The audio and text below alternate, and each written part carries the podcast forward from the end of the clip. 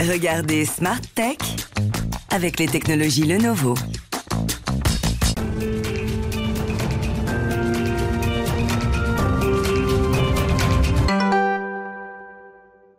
Bonjour à tous, bienvenue dans Smart Tech. Aujourd'hui, je reçois un invité exceptionnel. Il est à la fois pionnier et parrain de la French Tech. Il est à l'origine d'une entreprise française qui est devenue un leader mondial dans son secteur. Je veux parler de Frédéric Mazella, le président fondateur de Blablacar. Il nous parlera notamment de ses coulisses, comment il a réussi à monter cette réussite française. On étudiera ça à travers son livre que j'ai moi-même épluché par le menu. Et puis Smart Tech euh, enchaînera avec euh, son rendez-vous dans l'espace qui sera dédié, euh, comme chaque semaine, à l'actualité du spatial, plus particulièrement du côté des technologies. Mais tout de suite, sans plus attendre, on va découvrir cette grande interview coulisses ensemble.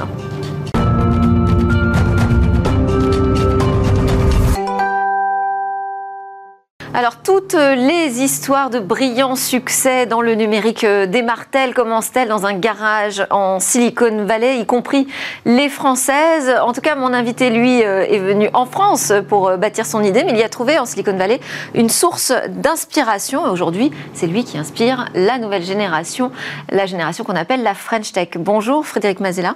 Bonjour Delphine. Merci beaucoup d'être avec nous. Donc c'est votre grande interview. On va parler de l'histoire de Blablacar à l'occasion de la sortie de votre ouvrage Mission Blablacar, les coulisses de la création d'un phénomène. Un phénomène, un phénomène révélateur de ce qui est devenu la French Tech. C'est ça l'idée?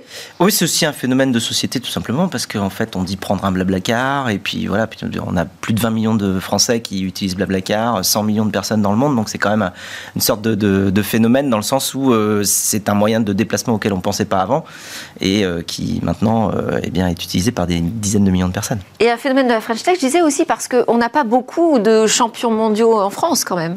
Oui, c'est vrai. Euh, c'est-à-dire qu'on ne trouve pas toujours des, idées qui vont être capables de grandir au niveau international et de prendre la position de leader avant que d'autres zones géographiques aient développé elles-mêmes leurs solutions qui ensuite vont aller un petit peu partout parce que dans le numérique, ce qui se passe, c'est que très très vite, on a besoin d'aller chercher ce qui s'appelle la, scale, c'est-à-dire le, passage, à l'échelle. Euh, et, donc, du coup, euh, les sociétés du numérique, très souvent, démarrent quelque part et puis ensuite s'étendent au niveau global. Et donc, c'est vrai que là, Blablacar est, le leader mondial euh, de covoiturage. On a plein d'autres. Et, et on parle d'une plateforme numérique. Hein. C'est ça aussi, quand même, qui est assez exceptionnel. Parce que dans le, dans le domaine des plateformes numériques, je crois que vous êtes le seul avec Doctolib. Euh, il y a aussi Back Market. Oui. Voilà, euh, qui, qui, fait une, une qui superbe, est un beau succès, c'est vrai. Superbe croissance et d'ailleurs qui est leader mondial aussi dans son secteur. Mais disons que c'est pas devenu, euh, comme vous le dites, aujourd'hui on prend un blablacar, c'est pas devenu un, un, usage ou un mot commun qu'on utilise tous pour parler de la même chose. Non, alors c'est peut-être aussi lié à, à, l'usage qu'on en fait. C'est-à-dire que blablacar, s'il est rentré dans, dans le vocabulaire, c'est parce que c'est un, un moyen de déplacement. Donc en fait c'est lié à une action de la vie de tous les jours. Euh, c'est peut-être pour ça, peut-être que du coup. Euh, alors, ce qui est intéressant d'ailleurs, c'est tout le travail que vous avez fait sur le nom, parce que on se dit, euh, bon, alors travailler, réfléchir sur une marque. bon, on se met autour de la table avec des copains, on y réfléchit, puis voilà. Et en, fait, vous expliquez que chaque point qui, qui a été travaillé autour du concept de Blablacar a été travaillé, mais pendant des jours, pendant des nuits.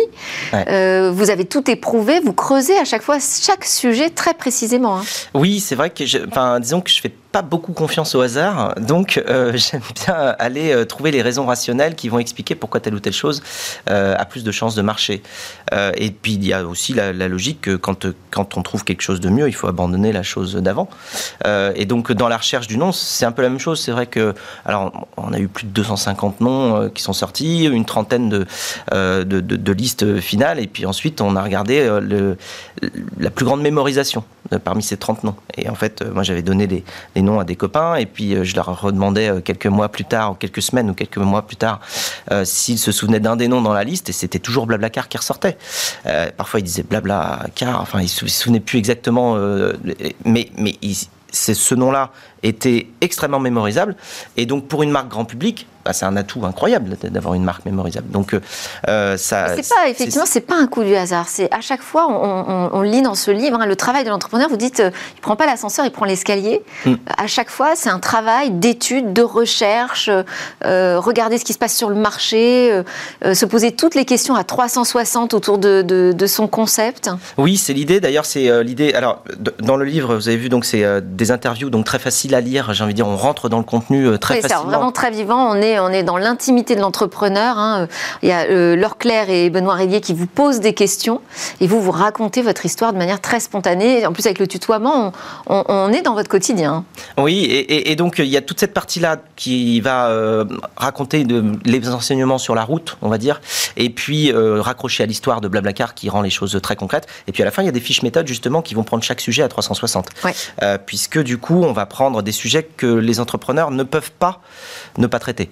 C'est-à-dire euh, la marque, euh, le, produit, l'international, le recrutement, la culture, euh, enfin tous les sujets qui ou le, modèle économique, enfin tous les sujets qu'il va falloir aborder. Et là, je les prends en fiche méthode de manière extrêmement bah, systématique, en prenant un 360 sur le sujet, un peu de la même manière qu'on fait une SWOT analysis, si vous voulez, sur une société entière, c'est-à-dire les, forces, les, faiblesses, les opportunités, et les menaces.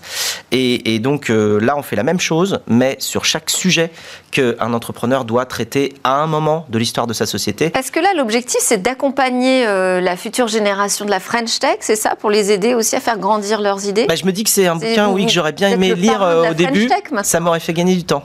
Oui, enfin, donc euh, c'est quelque chose que j'ai envie de partager pour essayer de faire gagner du temps à d'autres entrepreneurs, donc forcément aux entrepreneurs d'après, puisque c'est maintenant qu'est publié le, le, livre. Et donc c'est probablement une manière de récupérer 15 ans d'entrepreneuriat en euh, quelques heures de lecture. Donc euh, je pense que c'est en ça que peut-être ça peut euh, faire accélérer les succès d'après. Alors je disais, vous, votre source d'inspiration, au départ, vous, vous la trouvez quand même en Silicon Valley oui, c'est un état d'esprit. Je suis tombé dans un, un chaudron à start-up. Bah, c'est vrai. Ouais, non, c'est vrai que bah, ça rend les choses concrètes aussi. C'est-à-dire que moi, j'avais jamais vu une start-up de près. Enfin, voilà, on, un, peu entendu parler. mais... avant les années 2000. Ouais, c'est ça. Mm. Mm. Euh, ouais, en 99, très exactement. Et donc, du coup, j'en avais jamais vu, enfin, comme, comme beaucoup de gens. Et donc, bah, là, je suis tombé dedans. Mais je voyais même que euh, c'était un, chemin extrêmement, non seulement euh, possible, mais emprunté par beaucoup d'étudiants. Euh, il y avait même des gens qui finissaient pas leurs études pour partir directement dans une start-up ou partir la fonder carrément. Donc en fait, c'est quelque chose d'extrêmement euh, impactant quand on a euh, une vingtaine d'années et qu'on découvre ça et qu'on se dit ah tiens mais c'est peut-être un futur possible pour moi aussi. en fait, je pensais que je sais pas, j'allais être. Alors moi, j'étais parti en plus sur un cursus de plutôt de, chercheur, peut-être ingénieur, mais mais j'avais pas pensé à créer Einstein une société. Que, que Google à l'époque? Oui, bah c'est toujours Einstein, hein, parce que quand même il, il a marqué des Einstein. Il a, fait pas mal de, choses euh, incroyables. Puis il a, il a peint d'ailleurs, dans le livre, il y a plein de citations d'Einstein parce, que, parce que, mine de rien, il a quand même réussi à euh, synthétiser des, des, concepts très complexes en des phrases extrêmement simples, très souvent, qui sont euh, très percutantes. Donc oui, Einstein, mais d'ailleurs, j'en parle aussi dans le livre, mais c'est aussi grâce à lui que je n'ai pas continué la physique. Parce que je me suis dit, bon, enfin, Einstein a fait avancer la physique comme 5000 euh, ou 10 000 ou 20 000 chercheurs à lui tout seul. Hein. Euh, parce que même 100 ans après, on passe encore la moitié des cours de physique à étudier, comprendre tout ce qu'il a fait. Euh, donc je me suis dit que je serais probablement plus utile ailleurs. Donc voilà. Et alors on retrouve aussi le, mythe du garage finalement, parce que vous démarrez seul dans votre appartement. Voilà, mais à la parisienne, c'est un petit appart parisien. C'est ça. C'est-à-dire que je pense que c'est l'équivalent du garage. l'équivalent du, du garage californien, c'est probablement euh, le, petit studio parisien. Ce, mythe, parce que c'est quand même un mythe, est-ce que vous pensez qu'il fait du bien euh, aux, futures générations? Parce qu'on se dit, finalement, si j'ai pas démarré euh, seul au dixième étage de l'immeuble, finalement dans la galère, j'y arriverai pas. Ah non, je pense que ça montre. pas une histoire digne d'un succès euh, mondial. je pense que ça montre juste euh, le fait que les choses sont simples et comme elles sont et qu'il faut travailler dessus. Ça, ça rejoint le concept d'escalier, c'est-à-dire qu'il ne faut pas s'attendre à ce qu'il euh, y ait des choses brillantes qui se passent immédiatement. Il faut juste travailler les choses petit à petit et partir de, là où on est. Et ça montre aussi qu'on peut partir de n'importe quel endroit où on se trouve pour justement construire petit à petit, marche par marche, une histoire qui fonctionne. Bon, d'ailleurs, je dis ça, je vous provoque un peu, parce que vous êtes véritablement un, parrain maintenant de la French Tech. Vous dites qu'il y a une trentaine d'entreprises qui ont été fondées par des anciens collaborateurs de, de Blablacar. C'est vous qui les incitez vous bah, Je pense que c'est l'état d'esprit. Vous leur transmettez le virus plutôt, c'est ça Oui, je pense que ça donne envie, parce qu'on voit que, bah, d'une part, ça, ça, rend, ça rend optimiste, ça rend heureux. Euh, faire, construire quelque chose, ça rend heureux. Hein. Enfin, c'est vraiment agir, c'est, ça a un effet très positif sur notre mental. Euh, et, donc, euh, après, ça donne envie, évidemment, de, le faire soi-même. Donc, voilà, quand des collaborateurs viennent nous voir en, disant qu'ils s'en vont pour créer une société, on peut que applaudir des deux mains. Enfin, on dit voilà, bah, très bien, bravo. Alors, le, livre est évidemment centré sur l'histoire de, Blablacar et la vôtre euh, en particulier, mais il y a quand même à l'intérieur, j'ai trouvé des réflexions sur euh, qu'est-ce que c'est une plateforme numérique et notamment euh, la complexité de la plateforme numérique. Alors, la première complexité qui s'est imposée à moi, c'est la question de la confiance. Comment est-ce qu'on crée de la confiance? C'est une condition essentielle pour réussir, puisqu'il faut attirer un maximum d'utilisateurs sur la plateforme. Et pour les attirer, il faut qu'ils aient confiance dans le service.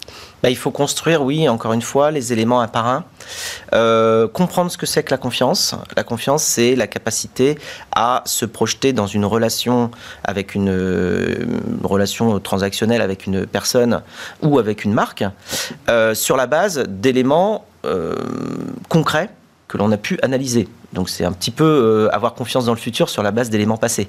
Donc en fait, il faut trouver les, ressorts euh, qui euh, permettent cette confiance-là.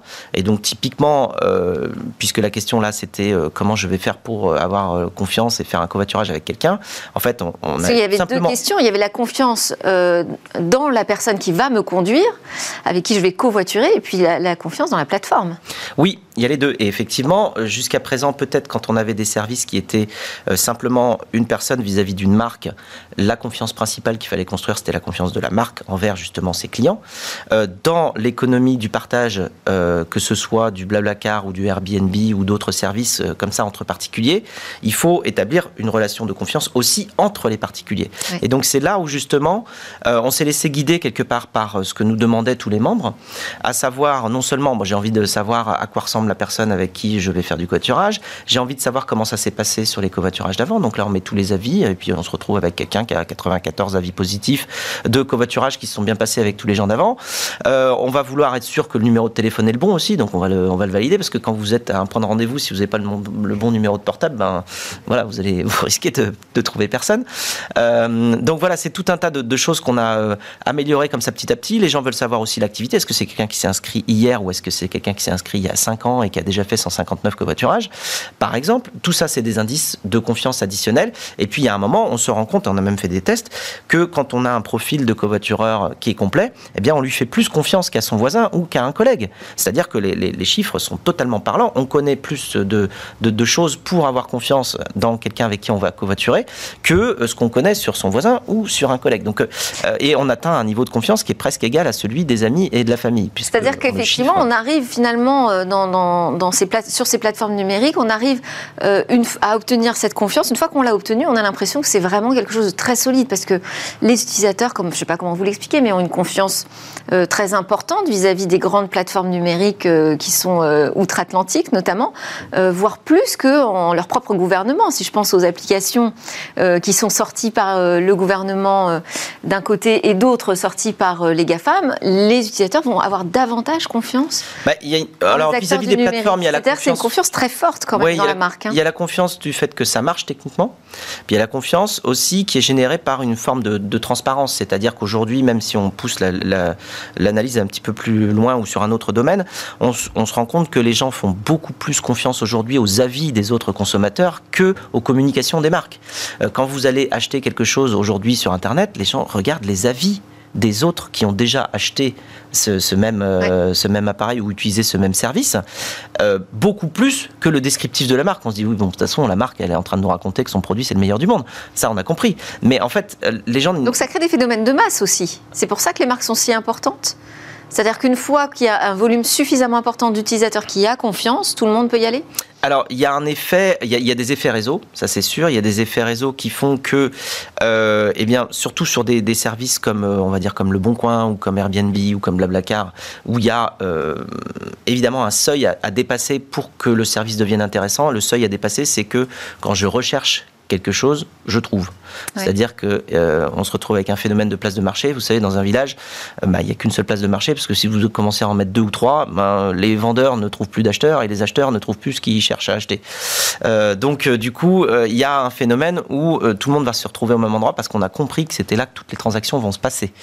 donc ça, c'est ça, c'est un phénomène. Mais après aussi, la construction de confiance fait que quand vous vous êtes construit un profil justement un profil confiance d'historique d'interaction sur cette plateforme-là, que ce soit sur n'importe quelle des plateformes que je viens de citer, eh bien, vous allez avoir tendance à vouloir y rester, tout simplement parce que vous avez capitalisé un petit peu justement la construction de votre propre euh, acteur de confiance sur cette plateforme-là. Donc, vous continuez. Donc ça, c'est la fidélisation. Alors, il y a une autre euh, problématique pour les plateformes numériques, c'est la question du business model. Et on voit combien ça a été euh, un sujet, une réflexion longue, avec des, peut-être des chemins que vous n'aviez pas envie d'emprunter essayé six, ouais. ouais. D'ailleurs, je les décris tous. Hein. Euh, c'est-à-dire qu'on a essayé des, modèles économiques les uns après les autres. Bon, de toute manière, au départ, j'étais parti sans modèle économique. c'est ce que j'allais dire. Parce que c'est intéressant, c'est qu'à un moment, il y a votre investisseur qui vous dit Bon, euh, et le modèle économique, il n'y en a pas Non. Ah, c'est ça, ouais. Non, c'était un, prof de, de, de l'INSEAD qui m'avait dit Fred, you need a business model or you will die. C'était assez euh, direct. Donc voilà, tu as besoin d'un modèle économique où tu vas mourir, enfin ton mm. projet va mourir. Et, donc effectivement, il fallait trouver une manière de, de faire. Et donc on en a essayé 6 euh, euh, jusqu'à trouver celui qui fonctionnait. bon, j'ai eu la chance du coup de voir des modèles économiques qui ne fonctionnent pas, de voir des modèles économiques qui fonctionnent euh, très bien, et de voir des modèles économiques qui sont les, les plus dangereux, qui, ce que j'appelle des modèles économiques qui marchouillent. C'est-à-dire qui marchent un peu, mais pas trop. Mais donc du coup, on peut rester coincé dans une sorte de marécage parce qu'on essaye de faire marcher quelque chose qui en fait euh, marche pas très bien. Et, donc du coup, euh, voilà, il faut essayer plusieurs modèles économiques jusqu'à trouver celui qui correspond le mieux à l'activité. Et c'est un petit peu ça d'ailleurs la, leçon. Il faut essayer. Exactement. C'est pas grave si on se plante, les Exactement. échecs, ça. Euh, et on parle d'échec alors que c'est juste un essai. Mm. Et, en fait, euh, d'ailleurs, dans la, dans la culture anglo-saxonne, euh, parler d'un fail, c'est pas parler d'un échec, c'est parler d'un essai raté. Bon, bah c'est pas grave, on a fait un essai, puis ça n'a pas marché, puis on va essayer autre chose. Il faut pas se formaliser. Et il faut justement essayer plein de choses jusqu'à trouver la chose qui marche le mieux. Alors, euh, il y a un des modèles économiques qui fonctionne euh, très fort en ce moment dans le monde, hein, c'est celui des GAFAM, donc euh, la gratuité en échange des données personnelles, c'est pas celui que vous avez choisi au final. Ah, Exactement, nous on a choisi un modèle transactionnel justement pour... Bon, ça veut dire qu'il y a d'autres voies possibles et que ça fonctionne, mais enfin quand même en France et en Europe, on, reste très en retard par rapport à nos amis américains. Ah, tout à fait. Alors, il y, a un, petit rattrapage là euh, ces derniers temps. Enfin, on voit qu'il y a une multiplication du nombre. Euh, alors, ce qu'on compte en licorne, c'est un indicateur. Alors, euh, bon, on aurait pu choisir autre chose. C'est juste une manière d'aller regarder la taille de différentes sociétés qui grandissent rapidement. Mais en tout cas, on, sur cet indicateur-là, ça a été multiplié par 10 sur les 5 dernières années. On est passé de 3 à 26, 27. Enfin, je sais pas trop combien on en a aujourd'hui, mais à peu près ça. Mais par contre, effectivement, même si, et en plus, entre 2020 et 2021, ça a fait x2. Euh, on est quand même encore très en retard, notamment par rapport aux États-Unis, parce qu'aux États-Unis, il y a quand même 650 licornes. Enfin, d'ailleurs, il faudrait que je regarde le compteur, parce que je pense qu'il doit y en avoir 680 depuis que j'ai regardé.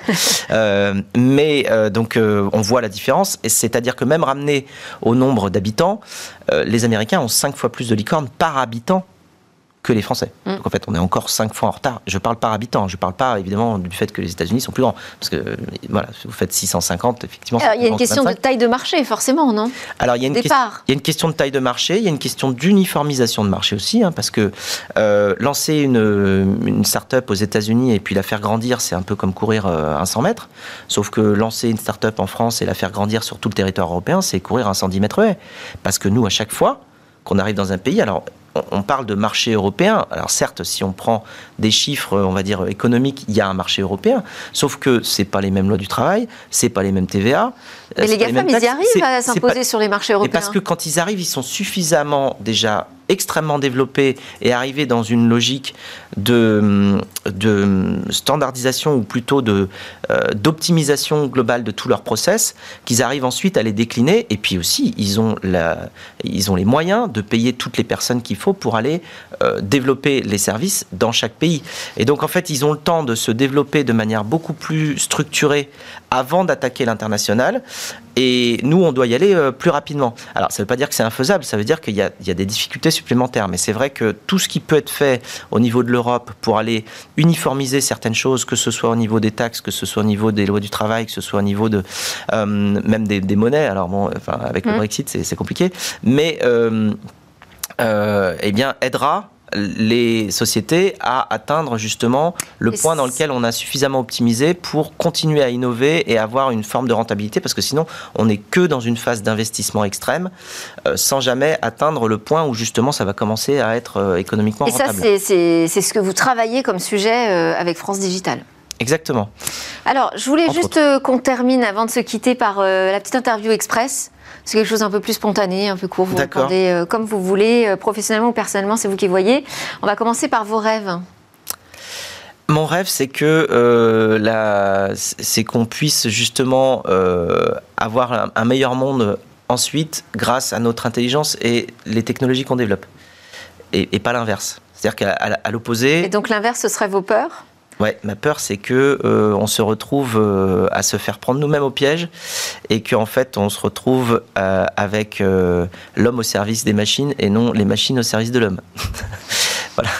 Est-ce que vous avez une idée fixe? Une idée fixe, l'optimisme peut-être. Voilà, dire que c'est possible je pense que c'est. vous avez un super héros sur votre bureau, je crois. Oui, tout à fait. ça, ça m'aide à, penser euh, euh, out of the box. Comment est-ce que vous voyez le futur euh, des, plateformes? Je pense que ça, ça, peut aller en s'améliorant d'une certaine manière. Il faut que, il faut que ce soit régulé. D'ailleurs, euh, l'Europe sur ce point-là avance bien avec le Digital Market Act et le Digital Services Act. il faut que ce soit régulé parce qu'évidemment, ce sont des, choses qui ont pris tellement de, puissance. Mais en fait, c'est tellement utile aussi. Enfin, on s'en sert tous les jours, tous. Hein. donc, en fait, il y, a, ce double côté où à la fois on est super content d'utiliser ces services, mais en même temps, évidemment, comme n'importe quelle société économique, depuis toujours, elle cherche à, prendre une place de, dominance. Donc, en fait, c'est là où la régulation a son rôle à jouer et c'est ce qui est en train de se passer. Et euh, la révolution post-voiture, alors, vous y pensez? Oui, euh, alors bon, euh, il y, a, y, a, y, a, plein de choses dans la mobilité. Désolé, vous avez plus que 5 secondes pour répondre. Il y a plein de choses dans la mobilité, mais bon, il y a la connectivité, il y a le partage, il y a l'autonomie, il y a l'électricité. Ça fait beaucoup de révolutions dans la mobilité. Je pense qu'en 5 secondes, je ne vais pas y arriver. Mais en gros, je pense que la mobilité future va être mieux décarbonée, j'espère on avance dans la bonne direction. Merci beaucoup Frédéric Mazella, président fondateur de Blablacar et donc euh, l'auteur à trois mains, faut le dire quand même, de Mission Blablacar. C'est sous forme d'interview, c'est vraiment hyper intéressant, très pratique pour tous ceux qui veulent se lancer dans l'aventure entrepreneuriale. Euh, avec une dédicace de Thomas Pesquet, ce qui va faire plaisir euh, à Cécilia Sévry, puisque juste à suivre, c'est le rendez-vous Smart Space. Et moi, je vous retrouve et eh bien, dès lundi, on continuera nos discussions et réflexions sur la tech. Bonjour à tous et bienvenue dans Smart Space, votre rendez-vous hebdomadaire dédié au secteur spatial. Alors aujourd'hui, on va parler de pollution de notre orbite terrestre, parler aussi des débris dans l'espace, un sujet qu'on évoque souvent de plus en plus quand on parle de conquête spatiale, quand on parle de New Space, quand on parle euh, de satellites. Mais de quoi parle-t-on précisément? C'est la question qu'on va se poser euh, aujourd'hui et surtout comment réparer le fruit de plusieurs décennies d'activité spatiale alors même que ce secteur est en pleine accélération en matière euh, d'envoi de satellites dans l'espace. Pour répondre à toutes ces questions, nous avons euh, deux représentants, l'un du secteur public, l'un du secteur privé. Le secteur privé d'abord, Damien Giolito, cofondateur de Share My Space. Bonjour. Bonjour. Bienvenue sur euh, le plateau. Votre société offre des services en matière de surveillance de l'espace qui comprend donc la détection d'objets en orbite et la gestion de data en temps réel. On va venir revenir ensemble sur votre technologie. Alors à vos côtés, euh, Christophe Bonal, expert senior à la direction de la stratégie du CNES. Vous êtes notamment spécialiste en matière euh, de sujets de pollution euh, de l'espace auprès du CNES. Bienvenue sur Merci. le plateau. Merci d'être avec nous. un plaisir de revenir ici. Alors écoutez, la question des débris spatiaux, on pourrait dire que c'est d'abord une question d'éthique. En fait, c'est un sujet qu'on a déjà traité dans Smart Space avec notre spécialiste des questions éthiques dans le secteur spatial qui est Jacques Arnoux. on, on l'a fait il y a quelques semaines, mais ce qui est intéressant aussi aujourd'hui, c'est de voir que peut-être avant tout, c'est une question de sécurité, Christophe. Oui, L'encombrement de l'espace pose plusieurs problèmes. Le premier, très rapidement, le premier, c'est vis-à-vis des astronomes, hein, la gêne vis-à-vis des astronomes, dont on parle beaucoup depuis le, de Starlink. Le deuxième, c'est tout ce qui est là-haut finit par retomber, au moins en orbite basse. Et quand ça retombe, donc ça brûle dans l'atmosphère, ça se consume et tout, mais pas tout. Hein. Ce qui ne brûle pas retombe à la surface de la Terre et pose un problème de sécurité vis-à-vis des gens. Mhm. Donc il est clair que c'est une espèce d'épée de Damoclès. Pour le moment, on touche du bois, enfin du bois, il euh, n'y a pas eu de victimes, mais hmm. c'est quelque chose qui, nous pend au nez, euh, clairement. Ça, c'est quelque chose qu'on sait peu. Hein. Il y a à peu près, il y a un satellite entier ou un étage entier qui rentre deux fois par semaine. Dans l'atmosphère Dans l'atmosphère de façon aléatoire. Sans être complètement détruit Il y a à peu près 20% de la masse qui survit à la rentrée. Donc si vous prenez un, étage de fusée standard 5 euh, tonnes, ben, il y a une tonne qui impacte la surface du globe.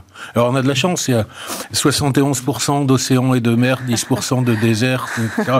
Donc la partie réellement peuplée, c'est que 3%. Donc la géographie joue avec nous, hmm. mais bon... Euh, le risque est, là. Hmm. Le risque est là. Et alors le troisième risque que vous citez Et le troisième, c'est effectivement économique, c'est les collisions en orbite. Hein. Hmm. collisions en orbite qui ont comme effet de tuer des satellites actifs, très précieux. Hein, je pense, bon, je rappelle pas ici dans ce cadre, mais l'utilité fondamentale des satellites pour toute notre vie quotidienne, tout ce qui est euh, environnement, échange, mhm. etc., Ça, ça, tout ça, c'est quelque chose qui est indispensable, stratégique et qui est vraiment très menacé en orbite basse à cause de l'augmentation du nombre, alors pas seulement de débris, hein, du nombre d'objets qu'on a, mhm. euh, qu'on a dans l'espace. Est-ce qu'on est capable de le compter, ce, nom, ce, ce nombre d'ailleurs, de le donner? Alors euh, oui, on est capable de le compter de, plusieurs manières. Donc euh, il y a une certaine partie des, satellites et des débris euh, qui sont connus, qui sont suivis et qui sont monitorés donc principalement par, par l'US Air Force. Euh, qui ont un réseau de surveillance mondiale qui est très efficace et c'est eux qui représentent la principale source d'information. Donc il y en a à peu près 25 000, 30 000 qui sont traqués régulièrement, hmm. catalogués. Donc ça c'est les débris, le chiffre de débris spatiaux Non, attendez, j'arrive. Donc ça c'est simplement ce qu'on connaît. Voilà. Tout le reste c'est des spéculations et des statistiques. D'accord. Donc 25 000 identifiés, débris spatiaux en orbite terrestre. Tout à fait. Ce qui est déjà un beau chiffre. Ouais, ce qui est déjà un beau chiffre. Donc ça il font à peu près tous euh, plus de 10 cm. On va dire globalement, c'est ceux qu'on voit le plus, donc c'est ceux qui sont les plus dangereux. Hmm. Euh, parce que ça peut aller euh, jusqu'à des très grosses pièces, hein, des étages de fusée, etc. Hmm. Et puis après, il y a tout ce qui est estimé par, par statistique, et notamment grâce, à des, grâce à des retours de pièces qui, qui sont venues de l'espace ou des constatations d'astronautes quand, ils étaient, quand ils étaient en mission, ou le nombre d'impacts qui a été hmm. compté sur, sur la navette spatiale quand elle etc. Et donc là, aujourd'hui, en plus, c'est des populations en augmentation. Bon, enfin, les chiffres de l'ESA, euh, c'est à peu près 1 euh, million de plus de 1 cm. 34 000 de plus. 134 millions de. 135 millions de 1 mm. Bon, c'est énorme. On n'est pas un million alors, près, Il faut, il faut, préciser quand même que là, on parle de petite taille de satellite. Alors, les personnes qui regardent pourraient se dire, mais c'est pas énorme, c'est pas si dangereux que ça. Il faut rappeler que la vitesse, elle, est énorme. Et donc, ça joue énormément. C'est très bien pour les puristes. Donc, on parle bien sûr d'énergie cinétique, qui est le carré de la vitesse. Or, on est en orbite, donc on est à 30 000 km à l'heure. Donc, ça devient. Et d'ailleurs, les collisions, généralement, sont presque de face, hmm. donc a des vitesses relatives de l'ordre de 50 000 km à l'heure. Ça fait qu'une petite bille de mes fameux 135 millions de 1 mm, 1 mm, c'est une boule de bowling lancée à 100 hmm. km à l'heure. 1 hmm. cm, donc 1 mm, si vous n'avez pas de chance, ça vous tue votre satellite, mais si ça tombe dans un panneau solaire, ça fait un trou. Si ça tombe sur l'ordinateur de bord, la mission est fichue. Hmm. Un centimètre, votre satellite est mort, forcément. 10 centimètres, euh, le satellite est mort, et en plus, il a fait des petits un peu partout qui ne demandent qu'à aller euh, euh, rentrer en multiplier, ouais. Oui, qu'à se multiplier, rentrer en collision avec d'autres. Alors qu'on comprenne les usages qui, qui sont en place euh, aujourd'hui et depuis le lancement du premier euh, satellite, euh, l'ancien directeur de l'ESA avait utilisé une image assez frappante. Il disait imaginez à quel point euh, la navigation euh, euh, en haute mer serait dangereuse si tous les navires perdus dans l'histoire dérivaient encore au-dessus de l'eau. Alors la différence, Christophe, c'est que les navires, ils rentrent au port, tandis que les satellites, quand ils sont envoyés, sont envoyés ad vitam aeternam. Avec, ben, avec Jean-Jacques Dordain, avec qui on avait imaginé de faire une, une journée spatiale mondiale, hein, dans laquelle on couperait tous les satellites pendant un jour. Puis quand on a regardé, on s'est dit, mais il y aura des, des milliers de morts, donc on a, on a, on a gardé l'idée non. virtuelle. Mais ça, absolument, hein, c'est vraiment l'idée, alors que ce soit en haute mer ou bien euh, sur l'autoroute, bah voilà, bah, votre voiture est en panne d'essence, mais c'est pas grave, vous la laissez sur l'autoroute au milieu. hein. Ouais, jamais personne ne et ferait donc, ça. voilà, et pourquoi mais- nous on fait ça Eh bien, parce que Parce c'est que beaucoup- techniquement- techniquement, Ouais. techniquement, il faut les redescendre. Et techniquement, une fois de plus, il faut que ça présente un intérêt de le redescendre. Donc là, on va, y, on va arriver au. Ouais. sujet de base. Ouais. C'est, euh, on peut établir une réglementation. Mhm. Alors les réglementations, rapidement, il y a, il y a, il y a, y a plein, plein, plein de, il y a des traités, il y a des idées, il y a des codes de bonne conduite, il y a des recommandations. Il y a très peu de lois. La, la- la France a comme particularité, on est, on est le seul pays à avoir une loi Mhm. portant sur les opérations spatiales, incluant tous les articles au niveau Ça doit des arriver ça, hein, débris. Damien. Hein Pardon? Au niveau de la régulation, on est quand même en train d'avancer sur ce sujet-là. Bah oui, et comme le disait Christophe, euh, notamment, euh, notamment en France, euh, donc la prochaine loi sur les opérations spatiales va obliger euh, euh, aux opérateurs euh, qui lancent des satellites de d'être, enfin de posséder un service qui les alerte des collisions, par exemple. Voilà. Et donc c'est des petites avancées, hein, et, et effectivement dans un cadre international qui est très dérégulé, hein, parce qu'en fait on est un peu dans l'espace comme dans les eaux internationales. C'est- Ouais. Ça appartient à tout le monde, mais ça appartient à personne. Hmm. Et, et donc, il va falloir que petit à petit, les choses se mettent en place. Euh, Aujourd'hui, on, on pense que c'est nécessité qui va faire loi. Hmm. C'est-à-dire que la multiplication des incidents, euh, amplifiée par les, les problèmes, euh, euh, problèmes di- diplomatiques, hein, puisqu'on voit euh, avec, euh, avec ce qui s'est passé avec la Russie Oui, au mois de, oui, mois de au mois de- décembre, hein, qui ont, qui ont fait un, un test anti-satellite générant des, des milliers de débris, avec les, soucis entre Starlink et puis le, Mhm. le- les satellites de l'ESA en, en- en 2019. Donc on voit que les frictions, les frictions elles, elles émergent. Ce nombre de- d'incidents, il va forcément se multiplier parce Avec la la, population... multiplication aussi, donc Et- des constellations, il faut expliquer aussi au, grand public, c'est quand vous citez Starlink, Starlink constellation de milliers de satellites, à terme 40 000, c'est l'objectif, donc euh, qui, qui vont orbiter autour de l'espace. Le- L'Europe veut sa constellation. En, en- enfin, en 2010, on avait 1000 satellites actifs. Aujourd'hui, il y en a 6000. Et comme vous venez de le dire, euh, rien que Starlink, il prévoit 42 000 Ouais, bientôt, ouais. mais, mais ils ne sont pas les seuls. Il y a euh, euh, Kuiper d'Amazon, il y a les Chinois qui ont annoncé, Ouais, ouais, il y a même euh, Greg Weiler, qui est un, un personnage très connu dans notre milieu, qui a annoncé il y a, il y a deux mois une nouvelle constellation. Alors il n'était pas tout à fait sûr, il ne sait pas s'il y aura 100 000 ou 300 000 satellites. Ok. Mhm. ça paraît, ça Déclarés paraît au. Rwanda. Donc aujourd'hui, en Et donc, fait, il y a une dérégulation, il y a une explosion complète. Et celle-là, là, c'est là où on compte sur, sur Cher MySpace et les autres pour nous dire ce qu'on a au-dessus de nos têtes. hein. Oui, oui, oui. Alors, euh, euh, comment on règle le problème? Il y a euh, la question, vous, ce que vous soulevez, la, le- la solution que vous proposez, c'est donc de mapper, c'est ça Ouais. D'identifier euh, ces satellites. Bon, de toute façon, euh, la solution, elle se fera euh, nécessairement euh, en deux temps. C'est Mm. la première et le premier temps, c'est vraiment d'avoir la connaissance la plus exhaustive de ce qui se passe en orbite. Et aujourd'hui, donc, on est un, un peu tenu et limité par ces euh, 25 000 euh, objets. Mm. Mais bon, entre euh, 25 000 euh, ou euh, un million d'objets de plus de Mm. 1 centimètre ou même les, les- les plus petits, il y a quand même une grosse marge de manœuvre d'objets qu'il faut cataloguer Ouais. euh, simplement pour assurer la sécurité des services actifs. Alors, comment vous faites? on, va, alors nous, on a donc on, a développé une technologie à, part, à, partir d'instruments optiques mhm. très performants, une station qu'on a qu'on a brevetée avec des plusieurs un principe de plusieurs télescopes tournants mhm. et qui vont être installés dans différents endroits de la Terre, donc au nombre de au nombre de cinq pour compenser les saisons et puis pouvoir observer un peu tout le temps, voilà.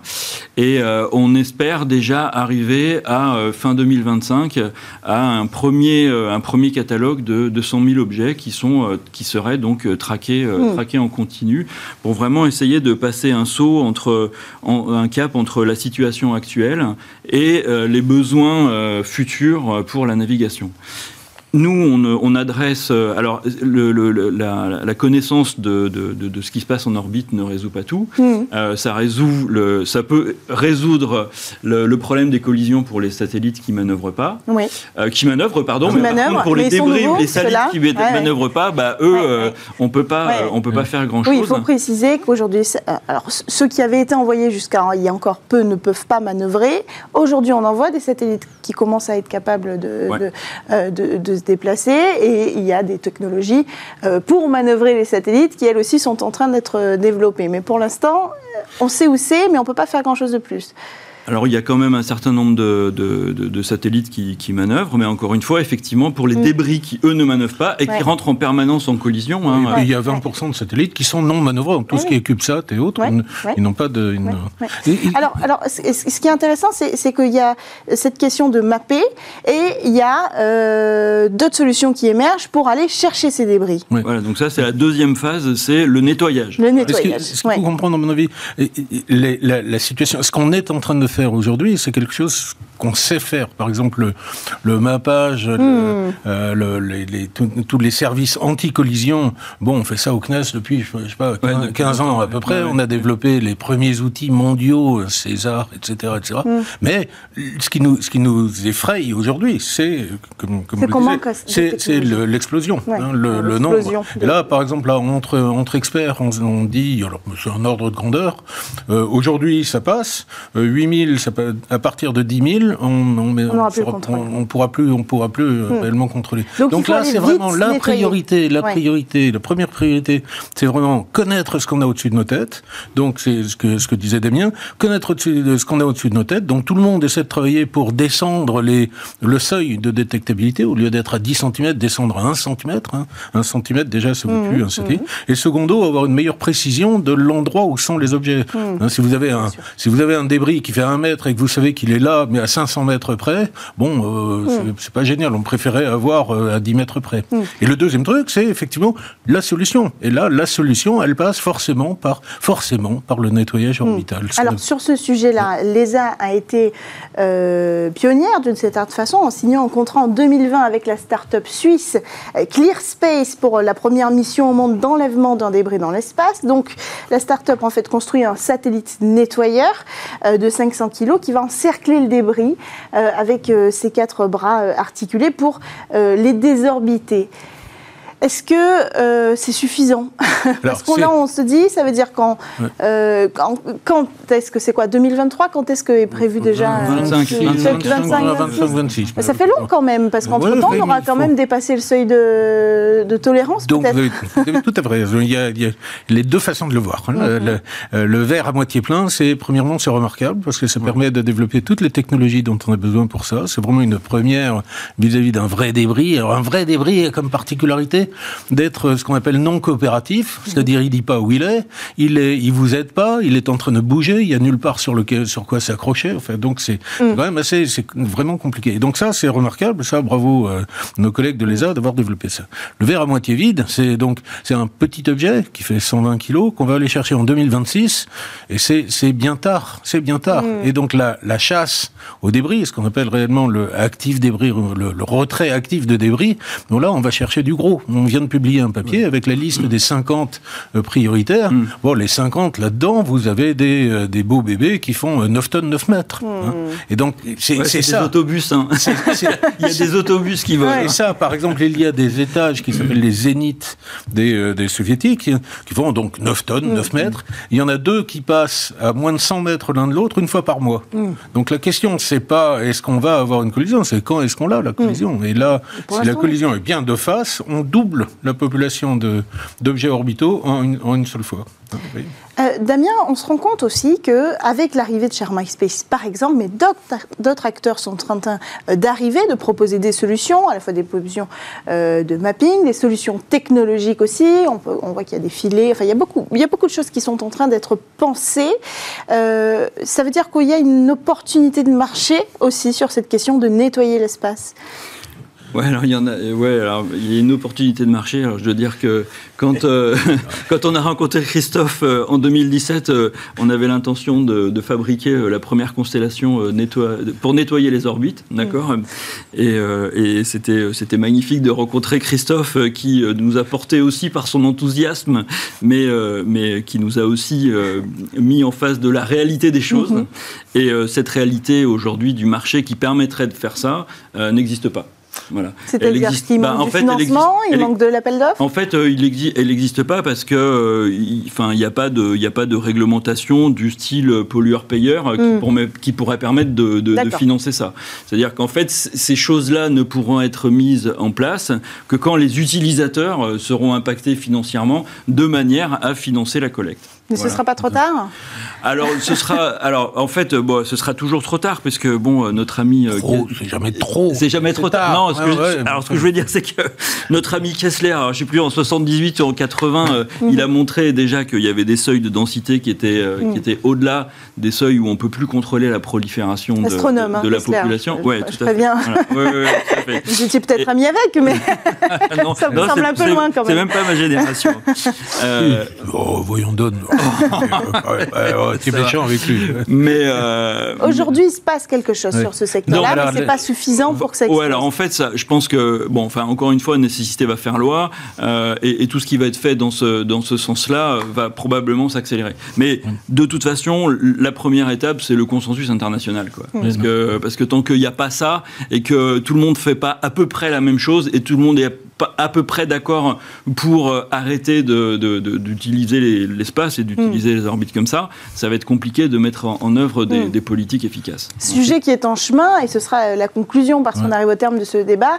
On pense aussi à cette échéance des ministériels dans quelques mois qui arrivent, et donc ce sera aussi l'occasion de porter ce sujet au niveau ministériel, au niveau de l'Agence spatiale européenne, et peut-être de porter de nouveaux projets avec de nouvelles ambitions pour nettoyer l'espace. Je suis désolée Christophe, on est au bout de cette émission, je ne peux pas vous redonner la parole.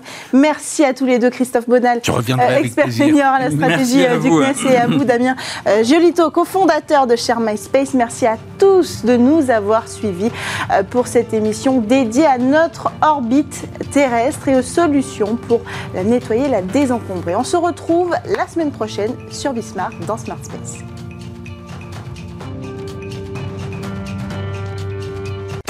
Vous avez regardé Smart Tech avec les technologies Lenovo.